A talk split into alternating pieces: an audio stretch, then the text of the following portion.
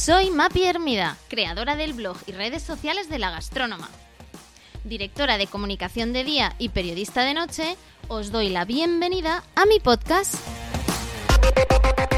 Un espacio donde periódicamente compartiré mesa para dos con personas que me inspiran y de las que aprendo cada día. ¡Comenzamos!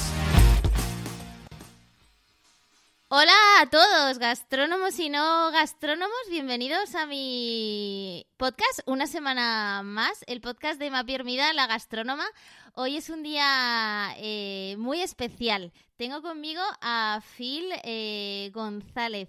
Eh, muchos sabréis de quién estoy hablando. Phil, además de ser buen amigo, es francés de familia extremeña. Se vino a vivir a España tras diplomarse en una business school francesa y enamorado de la tierra de sus abuelos, Extremadura, pudo alcanzar su sueño y encontrar un trabajo en una compañía francesa en España, volviendo a sus orígenes, construyéndose una casita en, La Vera. Eh, doy fe de, que es una casita espectacular porque he tenido la suerte de estar allí con, con Phil en la sierra, en la sierra de, de, Gredos. Phil es experto en comunicación digital, es conferenciante, profesor en varias escuelas y apasionado observador de tendencias digitales. De todo eso vamos a hablar hoy con él. Phil, eh, pues tiene tiene una trayectoria de lo más versátil. Empezó su carrera en el mundo de la distribución, luego fue director de marketing en el mundo del automóvil, lanzó una web, en fin, nos hablará también de todo, de todo su, su bagaje en multinacionales como, como emprendedor y también responsable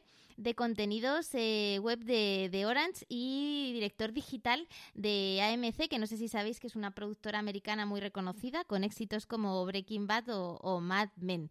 Eh, a mí me apasiona la última etapa de Phil. Él en el 2009 lanza la primera app de videorecetas en el mundo del canal Cocina, que sabéis que, a mí me, me rechifla.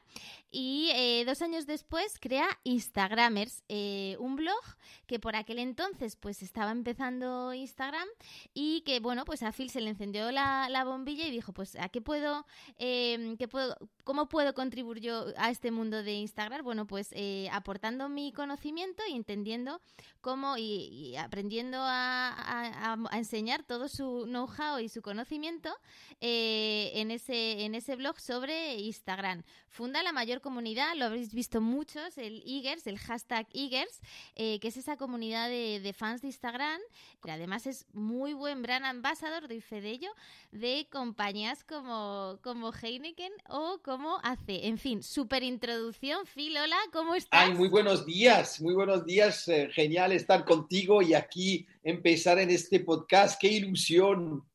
Phil, millón de gracias por aceptar mi, invitación. Creo que, oye, ha sido una larga introducción, creo que no me he dejado nada. te has dejado cosas, pero bueno, incluso es mejor resumir en estas eh, vidas eh, de locos que llevamos.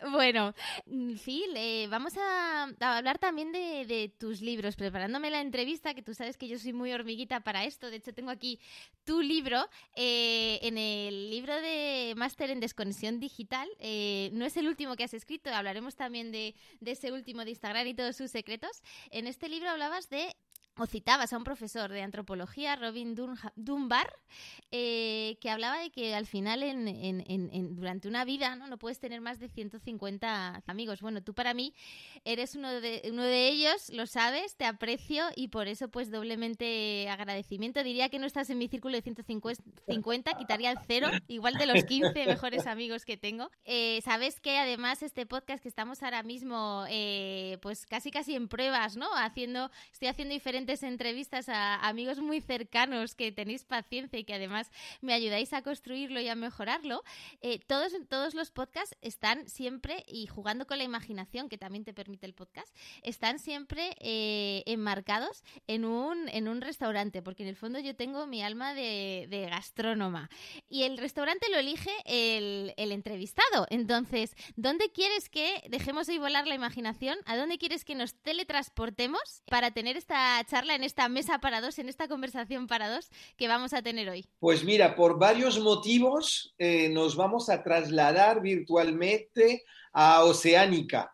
Oceánica, restaurante ah, en Madrid, por varias razones. Primero porque lo descubrí, bueno, a través de, ti y conocí a Carlos, su chef, que es un tipo genial, muy creativo y además una, persona adorable.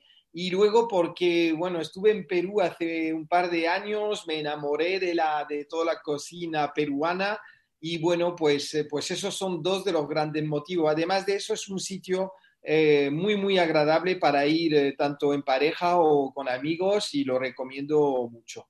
Bueno, pues nos teletransportamos. Yo me voy a, hacer como que me estoy tomando ese Bloody Mary de poderes transmutadores que, sirve Carlos en su restaurante y seguro que la entrevista nos sabe, nos sabe incluso mejor. Phil, vamos a, faena. Eh, hemos hablado de, tu libro de, desconexión. Yo, como te conozco además, eh, sé que sé que bueno, pues al final, eh, bueno, ejemplificas con, con tu día a día y sé que a pesar de que te dedicas a este mundo de la tecnología, del cual te has declarado exadicto, pues sabes muy bien cómo compatibilizar la tecnología con la vida personal. ¿Cómo es un día en la vida de, Phil? Bueno, un día en mi vida, ha cambiado mucho mi vida estos últimos 20 años porque he, estado eh, pues, eh, inmerso en proyectos digitales donde cada vez más estaba ultra conectado de hecho, pues no tenía ni un segundo, ¿eh? me llegaban mensajes por Twitter, por WhatsApp, cuando volaba 12 horas a Argentina por temas de trabajo, en las 12 horas a veces me pasaba contestar a mails y, seguir contestando al llegar. Eh, bueno, ha sido una vida de ultraconexión y, y digo que ahora pues soy un suertudo, la verdad un afortunado, porque hace cuatro años eh, dejé mi, mi, trabajo en una empresa corporativa, en esta productora americana que es AMC, y decidí dedicarme un poco pues a, mis cosas, a mis libros, mis conferencias, proyectos con amigos, que es lo que me hace disfrutar, y ser cada vez más dueño de su propio tiempo, ¿no? Lo que pongo en mi libro, que eh, ya mucha gente se ha agregado a ese hilo de pensamiento, que es cada vez más la fortuna de la gente va a ser en tener tiempo, ¿no? Eh, ser atareado va a ser algo de pobres, entre comillas. Cuando en los años 60, 70 era guay decir, guau, es que tengo muchas reuniones, que mi hijo no para porque es súper, está súper atareado. En muy pronto, poco tiempo, ya se dirá el que no tiene tiempo libre o tiempo de desconexión y de disfrute es una persona, entre comillas, pobre y entonces por eso pues, pues cada vez más intento tener más tiempo para hacer algo de deporte, ver a mis amigos sin tener el teléfono en la mesa, no ir a una comida pensando dentro de hora y media me tengo que ir corriendo y cosas de esa. Entonces eso es mi vida, intentar desconectar, aunque por temas laborales pues sigo muy conectado en las horas laborales, claro. Mm, claro, claro, claro. Hemos hablado de, tu trayectoria, sin duda muy, muy, muy versátil, eh, multidisciplinar. ¿No te da miedo nada por lo, por lo, que, por lo que he visto? Em, y, es cierto que ahora más que nunca, quizá una palabra que, nos ha traído el, COVID a, escena es la, la, la resiliencia, ¿no? Y, y la capacidad de, aprender, de, bueno, de eh, trabajar en entornos de, incertidumbre. Y entiendo que en tu carrera, pues habrás vivido este tipo de, momentos y habrás tenido también muchos aprendizajes. No quiero hablar de lo bueno, sino más de lo menos, quizá de lo menos bueno, que eso también yo creo que es una forma muy bonita de definir a las personas. Y, ahí, eh, Phil, eh, sí que me encantaría preguntarte, bueno, ¿qué, qué, qué aprendizajes te has llevado a lo largo de tu carrera? Que entiendo que no ha sido todo un camino de rosas. Bueno, yo creo que mi carrera, mira, fíjate, empieza cuando tenía 8 o 10 años. ¿vale? No cuando trabajaba. Y he aprendido todo eso que hablan ahora de la resiliencia, salir del espacio de confort y tal. Yo me he criado en un barrio bastante complicado en París cuando era niño, barrio emigrante, donde teníamos muy pocas, eh, ¿verdad? Muy pocos lujos. Y, y, no era ni el más guapo de la escuela, no era el que jugaba mejor al fútbol, no era el que tenía las mejores notas en matemática, ¿vale? Y además, peor aún, esa época no tenía apellido francés, con lo cual viví también en cierto modo eh, lo que éramos los emigrantes, eh, pues lo que puede vivir cualquier emigrante hoy. Entonces, desde niño siempre creo que ya he aprendido a que, bueno, a que hay, hay que aprender a perder al fútbol, a no ser el mejor, a no sé qué. Y, siempre me he criado en un entorno así de, creo, bastante humilde y creo que desde pequeño me ha venido muy bien. Luego, con el tiempo, es verdad que cuando empecé a trabajar siempre he considerado el mundo del equipo eh, como muy importante, ¿no? No me interesan los proyectos unipersonales, por ejemplo, Instagramers, que esta red mundial de fans de Instagram, creo que me, la he disfrutado porque era un proyecto muy, bueno, pues multipersonal de mucha gente por todo el mundo. No me interesa meterme en algo diciendo es mi proyecto y lo quiero hacer de cero a cien solo, eh, porque me gusta compartir fracasos y éxitos. De hecho, se nota en mi forma de liderar a la gente, entre comillas, porque no soy un líder, creo que siempre soy más un acompañador, ¿no? El mayor quizás en el equipo que aconseja lo que deberías hacer o que no, que quieres hacer algo, crees que es la ahí, pruébalo y, a veces pues te podrás equivocar, ¿no? Entonces en eso he aprendido mucho, creo que acompañar en el crecimiento a la gente, no agarrar a la gente como manager de equipo, siempre he, facilitado a la gente incluso que se me vaya. Cuando muchos jefes dicen, no quiero guardar a este miembro del equipo porque se me va, ya me muero. Eh, pues los managers que hacen eso es por miedo al cambio, por miedo a perder su comodidad, hoy ahora voy a tener que volver a enseñar a alguien. Pero yo soy muy diferente para eso. Cuando mucha, mucha gente sigue en contacto conmigo, eh, pues gente que trabajaba conmigo, y que me agradecen mucho que les haya incluso encontrado trabajo yo, siendo su jefe, lo he conseguido, ¿no? Y bueno, pues aparte, aparte de la parte bonita de esa, porque el equipo, llevar a gente me parece precioso, lo que sí he aprendido es de los conflictos, porque siempre tenemos en conflictos en empresas y en proyectos, sobre todo en grandes corporaciones donde hay reina cierta demagogia, diplomacia, etcétera, en la cual a veces pues me cuesta porque hay que decir que si buena a veces a cosas que creemos que no, no, van con, lo que debería ser la empresa, pues eh, me he dado cuenta que al final no, no hay que tomárselo de forma personal. A veces cuando hay un conflicto con alguien, pues es porque esa persona probablemente mm, puede sufrir pues cierta inseguridad o está en un momento de su carrera donde necesita cierta propensión a algo y, que hay que tomárselo mm. así, ¿no? Y acabaría con una cosa, y es que me rijo mucho por la intuición, tan en la toma de decisión, tanto a la hora de rodearme con gente como de apostar por proyecto. Y en general, el guiarse por la intuición, por lo menos en mi caso, en el 95% de los casos me ha dado la razón. Bueno, yo creo que Phil, en parte la intuición también es un sentido común que tú adquieres por una trayectoria en la que muchas veces y en ocasiones te has tenido que enfrentar a situaciones similares, ¿no? Entonces a veces parece bueno que la intuición nos viene de regalo, ¿no? Pero yo creo que también es fruto de, mucho trabajo detrás, ¿no? Eh, me encanta lo que, lo que hablas de que al final el liderazgo, la capacidad de desarrollar personas, no tiene que ver con ser directivo de una multinacional, ¿no? Que al final en nuestro día a día yo creo que todos podemos ejercer un cierto liderazgo, podemos eh, ser aspiracionales, ¿no? Para, nuestro entorno y para las personas con las que trabajamos, sean o no de, nuestro equipo. Y me encanta esa, esa visión que, comparto contigo, Phil. Eh, durante el confinamiento, em, a mí me, obsesionaba en, gran medida el, aprovechar el tiempo. Yo sé que tú también eres de mi escuela, ¿no? De aprovechar cada, cada minuto del día y sacarle el mayor eh, partido y, la mayor rentabilidad, siempre dejando también tiempo para el descanso.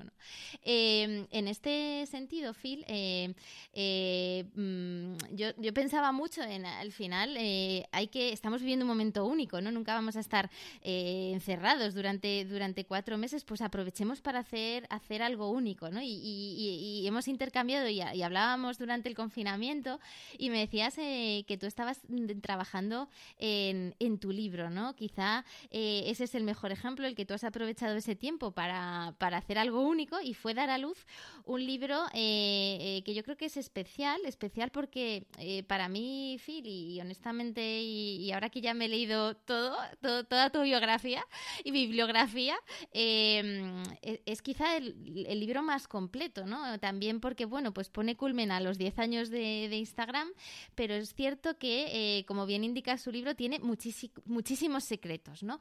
Eh, hablas en tu libro de las 10 Cs, concretamente, del éxito de, Instagram, y me encantaría que, bueno, pues es verdad que podríamos estar horas y horas hablando de las, de las 10 Cs de Phil, eh, pero sí que me encantaría que, pudieses resumírnoslo a, los, a los oyentes del podcast de la gastrónoma. Vale, bueno, pues sí, durante el confinamiento veía que llegaban los 10 años de Instagram y que para mí, tanto a nivel espiritual mío, ya 10 años de mi vida dedicada a Instagram es, es muchísimo y dije, me voy a hacer un autorregalo de escribir en un libro todo lo que sé sobre Instagram y que muchas veces en horas y horas de charla o de cursos en escuelas de, pues, de empresas, etcétera, no tengo tiempo de contar todo. Entonces, durante esos cuatro o cinco meses, fácilmente he estado escribiendo y recopilando todo lo que sé sobre Instagram. Y lo he intentado recopilando además de forma, la he modelizado para que la gente también se quede con esas 10 pilares de lo que tienes que hacer bien en Instagram para llevar una cuenta. Y el bien una cuenta en Instagram no es únicamente para empresas, puede ser para alguien que es un que tiene una marca personal, un coach o, alguien que tiene un pequeño restaurante y que quiere pues tener una buena imagen en redes sociales, ¿no? Entonces me inventé esos 10C que son mnemotécnicos, que son 5C eh, que tienen que ver con lo que yo eh, pues transmito al mundo Instagram y luego otros 5C que son mi cuenta dentro del universo global de Instagram, ¿no? Entonces, yo los cinco consejos que digo siempre a la gente, y es muy resumirlo aquí en este podcast, pero cuidar los contenidos, la coherencia de tu cuenta en el tiempo es muy importante a nivel gráfico como en el tono que empleas, lo que es la constancia, estar siempre de forma habitual en Instagram y no de desaparecer durante semana. La creatividad, la originalidad, sorprender es fundamental cuando hay tantos contenidos ya, eh, tanta producción de contenido, tienes que mm, ser diferente, ¿no? Y la creatividad es fundamental. Y por supuesto la conversación que generas tú con tu círculo, de, círculo de, de seguidores. Esos serían los cinco primeros C. ¿no? Y luego los otros cinco C que digo a la gente es crear una comunidad o fomentar esa comunidad que solo podrás realizar si has hecho los cinco primero.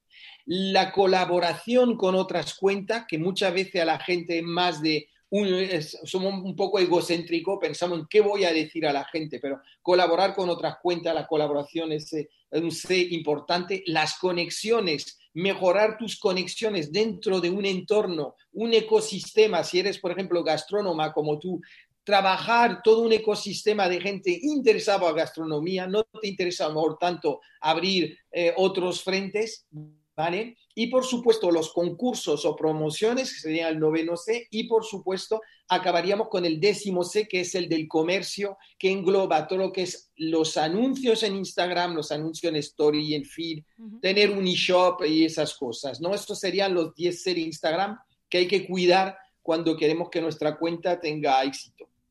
Phil, tú me lo has dicho muchas veces, ¿no? Al final yo creo que sí que hay un, un vector transversal, una, una C, bueno, no, no, es C, para mí es una P, que es la pasión en, en, hacer eh, todo, todo lo, pues crear tu perfil, eh, ponerle ganas, cariño, ¿no? Y al final parece que, que, si no hay pasión, pues el, el, que tu objetivo final sea solamente la monetización, ¿no? Eh, no te garantiza el, el, auténtico éxito de tu red social, ¿no? Yo hablo por experiencia, para mí Instagram no, no, no, no busco especialmente la, monetización, sino que al final detrás hay mucho, mucho cariño y, mimo y, un proyecto completamente personal. Y entiendo que, que esa sería un, una, un buen, como digo, vector transversal, ¿no? El ponerle cariño y, pasión a tu red social. Efectivamente, yo siempre comento a la gente que me dice, oye Phil, es que me gustaría ser influencer o quería monetizar mi cuenta. Digo, no, lo primero que tienes que hacer es algo que te interese hacer, porque esto va a ser un camino muy largo. Entonces, si realmente no te gusta lo que haces, al cabo de un mes, como no tendrás los primeros éxitos que te aparecerán o a los dos meses dices, ay, sigo sin ganar dinero, sigo sin tener followers, lo dejarás. Entonces, tienes que ser un apasionado una pasión brutal y una dedicación brutal sin nada a cambio, porque la mayoría de la gente que ha tenido eh, éxito en Instagram es gente a quien le ha llegado sin querer. Eso sí, sin querer no quiere decir de, de manos cruzadas. Son mucha gente que le ha dedicado mucho tiempo y muy poca gente ha tenido éxito a través de un meme. Eso es lo, que menos. ¿Y cómo has visto la evolución, Phil? Tú que tienes esa perspectiva, ¿no? De, cuando nació Instagram, que no parece como que las stories han existido toda la vida, o sea, y es que son de antes de ayer. A ver, hay tres, yo sí igual me gusta mucho siempre pues modelizar todo. Yo diría que hay tres grandes eras en la vida de Instagram en 10 años. La primera fue 2010-2012, eh, que era cuando Instagram era independiente y eh, montada por dos chavales en, San Francisco, que era la era de la fotografía. Un ex becario de Twitter se, le ocurre hacer un Twitter de fotos, ¿vale? Que era Kevin Systrom. Esos dos, dos años consiguió 100 millones en menos de dos años de vida, consiguió 100 millones de usuarios y llamó la atención a Facebook. En el 2012 empieza la segunda era, que es la era Facebook, donde Facebook compra Instagram.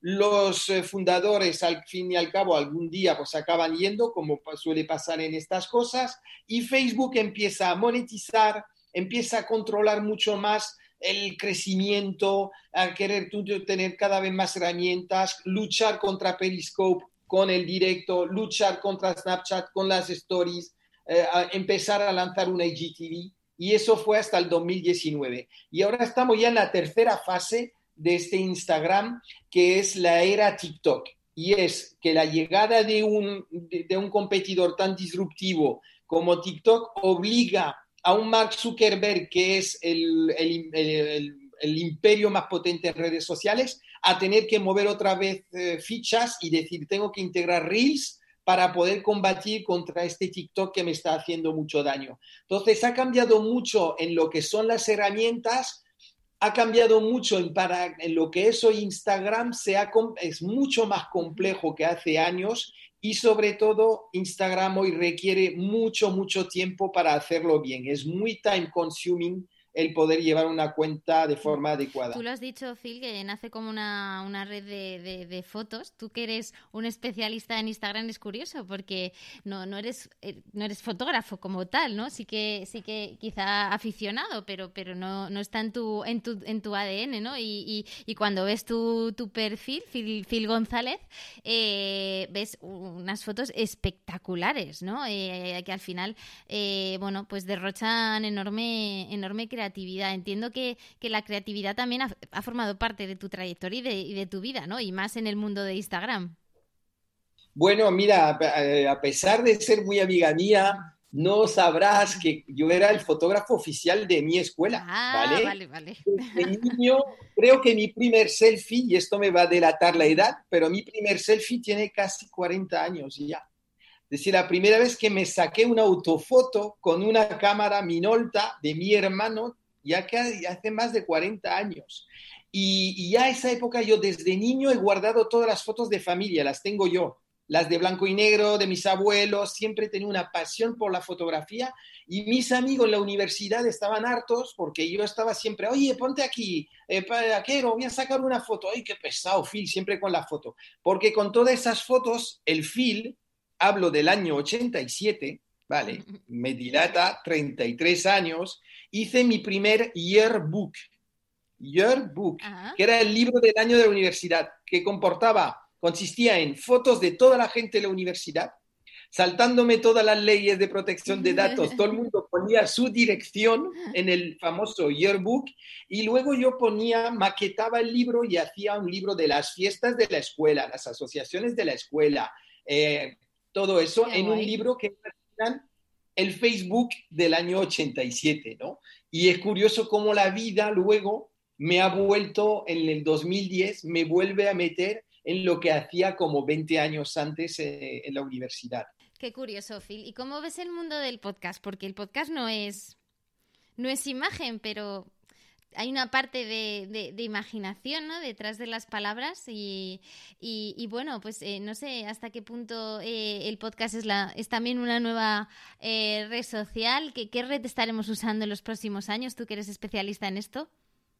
Mira, es que la gente, no quiero parecer un gurú, ¿no? Pero en el 2006, 2007, me acuerdo, tuvimos una reunión en Orange, cuando yo estaba en Orange, donde me decían, oye, ¿qué, ideas tienes de qué deberíamos desarrollar de cara al futuro? ¿no? Era como un think tank eh, aquí interno en España. Y dije que había tres grandes tendencias en ese momento, que era, uno, vamos a ir a un Internet que no se toca. Queremos cosas que me permiten hacer otra cosa de multitasking, correr mientras escucho un podcast, eh, ver la tele mientras hago deporte, todo eso ya en el 2006, 2007 veía que llegaba yo lo llamé el Internet que no se toca, ¿vale? Entonces el podcast forma parte de esa eh, tendencia del poder hacer multitasking y a lo mejor hacer un ejercicio físico mientras aprendo y, estoy más en la parte de intelecto, ¿no? Entonces yo creo que el podcast tiene sentido en esa, en esa tendencia que es la, el Internet que no se toca, el poder disfrutar de contenidos más, vamos a decir, el podcast también le aporta contenidos más didácticos, ¿vale? Que lo que son muchas veces las redes sociales que entramos en cosas que tengan menos eh, interés eh, pues, didáctico, por ejemplo. Y yo creo que tiene mucho futuro. Pero ¿qué pasa ahora? Es que tengo la sensación de que estamos en el momento, me recuerda el año 2000 con los blogs. Todo el mundo montándose blogs, montándose webs, montándose de todo y se crearon miles de millones de blogs que hoy han muerto. Pasará lo mismo con los podcasts. ¿Y quién ganará?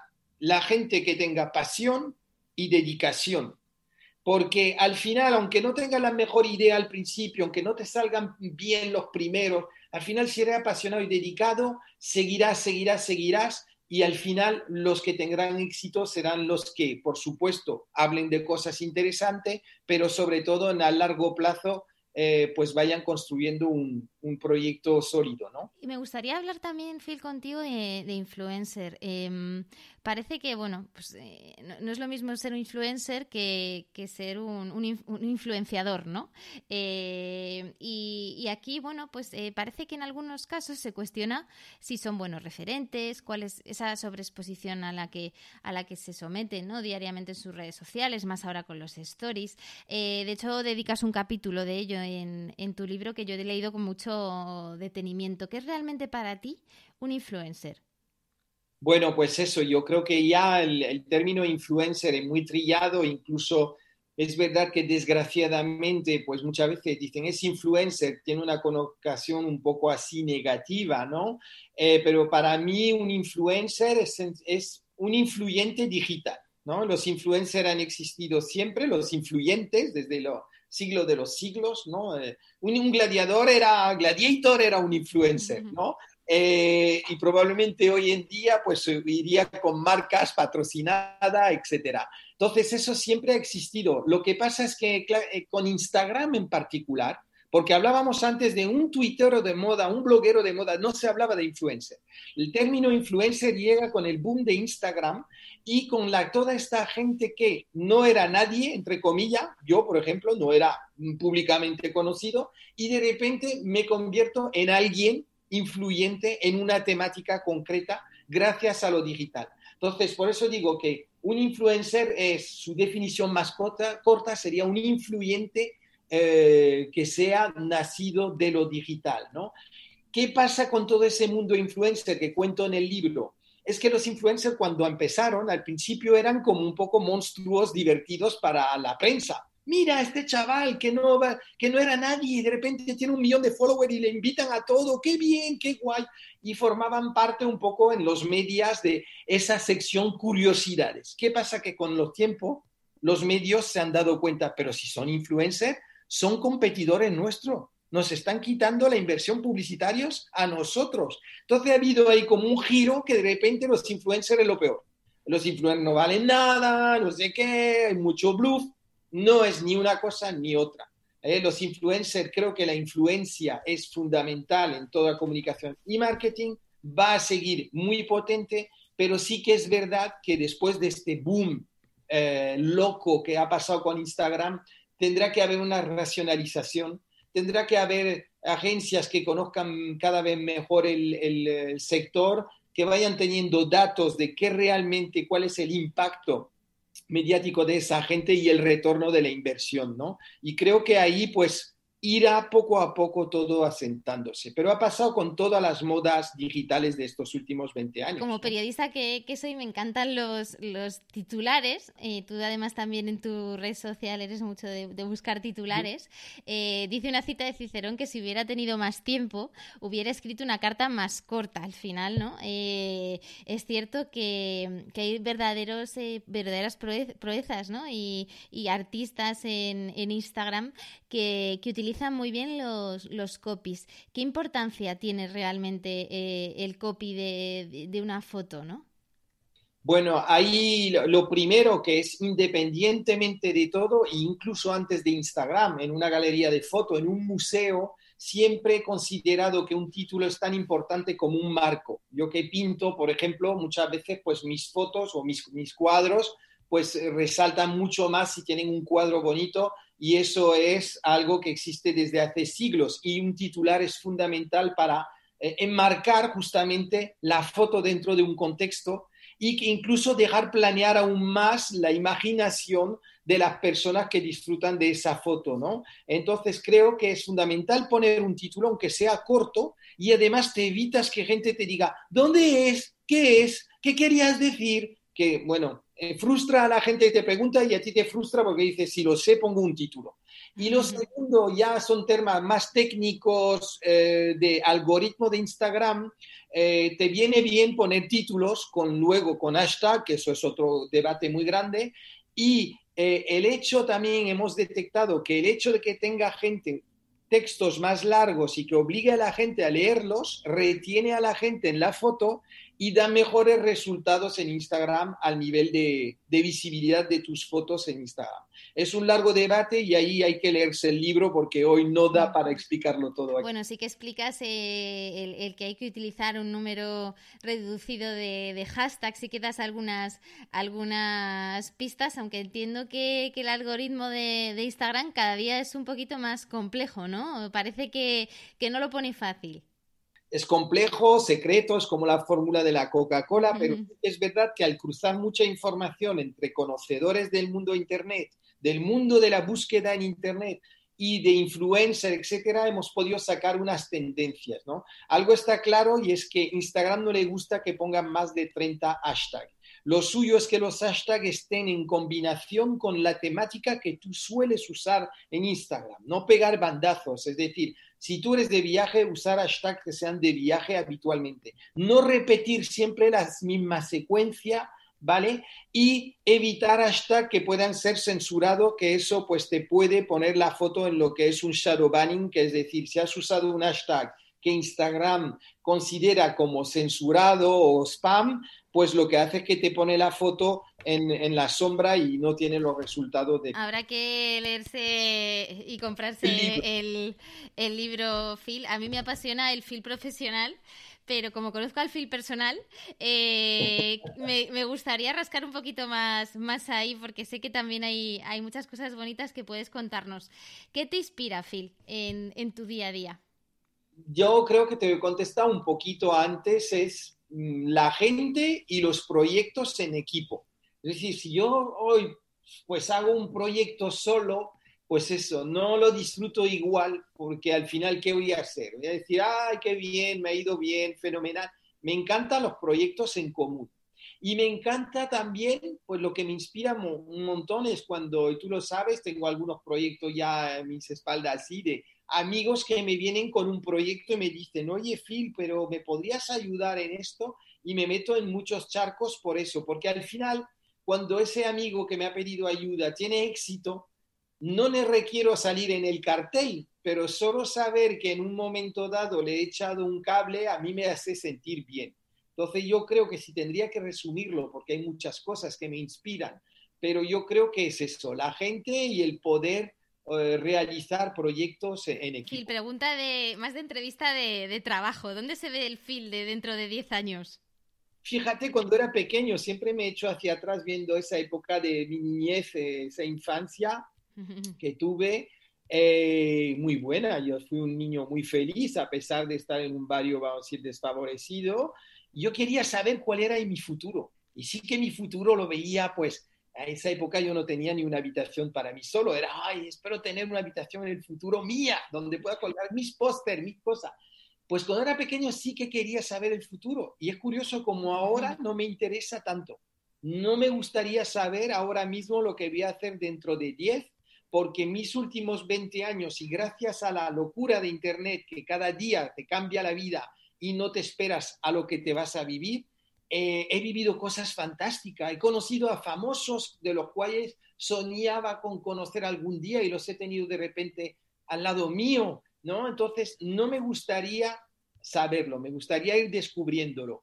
Si hay algo que sí me gustaría es mm, realizar un poco el sueño que me queda de, de, unos cuantos que tengo todavía, pero el más importante que me quedaría sería justamente ese libro, me gustaría contar eh, ese libro sobre mi infancia y sobre lo que ha sido la emigración española en Francia. ¿no? El título ya lo tengo, eh, tengo ya lo que va a ser porque es muy autobiográfico, lo novelaré para que no sea aburrido y, espero que entre cuatro o cinco años a lo mejor un día lo pueda publicar. Bueno, tu primera novela, Phil, eso sí que, sí que es un proyectazo. Em, ¿Qué le has pedido a, al 2021? Estamos en año post-COVID, eh, eh, hemos entrado de, de, lleno ya en, hemos dejado atrás el 2020 eh, no, no, no, no, no, nos cuentas dentro de 10 años dónde te ves, pero en este año, eh, ¿dónde, ¿dónde te estás viendo ya? Bueno, me gustaría que volvamos a una cierta normalidad, aunque todos los expertos anuncian que la, la, normalidad de antes va a durar mucho en que la volvamos a encontrar, pero sí me gustaría pensar que todo esto de verdad ha llegado para hacernos reflexionar que a lo mejor las empresas no obliguen a la gente a ir a trabajar todos los días porque, porque es un avance importante al nivel de, de liderazgo y de cómo se manejan la gente y que ahí realmente pongamos a la gente en el centro, como quieren muchas empresas hacer. Eh, reduciría la contaminación, eso es un tema muy importante que tenemos que ver. Yo muchas veces me da miedo ver cómo está evolucionando todo. Eh, no me gustaría vivir dentro de 50 años. Creo que estamos viviendo pues una degradación importante a nivel medioambiental y me gustaría que todo esto haya servido para esa reflexión también. Y a título más personal, pues, eh, pues sí que es, es verdad, yo no me gusta estar viajando todo el día por el impacto también medioambiental que significa, pero una vez al año me gusta hacerme un viaje largo. Y mi, creo que si tuviera que pedir un deseo sería pues irme a Filipinas y pasarme tres, cuatro, cinco meses dando vueltas por Filipinas, Asia. Como no podré por temas eh, de, tiempo, ¿vale?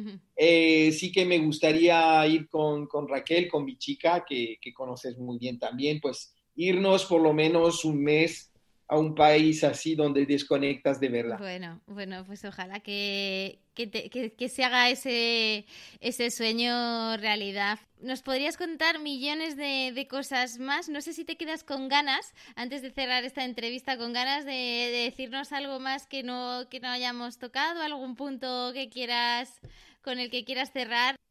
Bueno, porque me das mucha envidia, porque sabes que yo como hombre de comunicación, conferenciante, profe, eh, tengo, siempre he tenido un sueño, ¿no? Que era ser presentador de tele desde muy pequeño.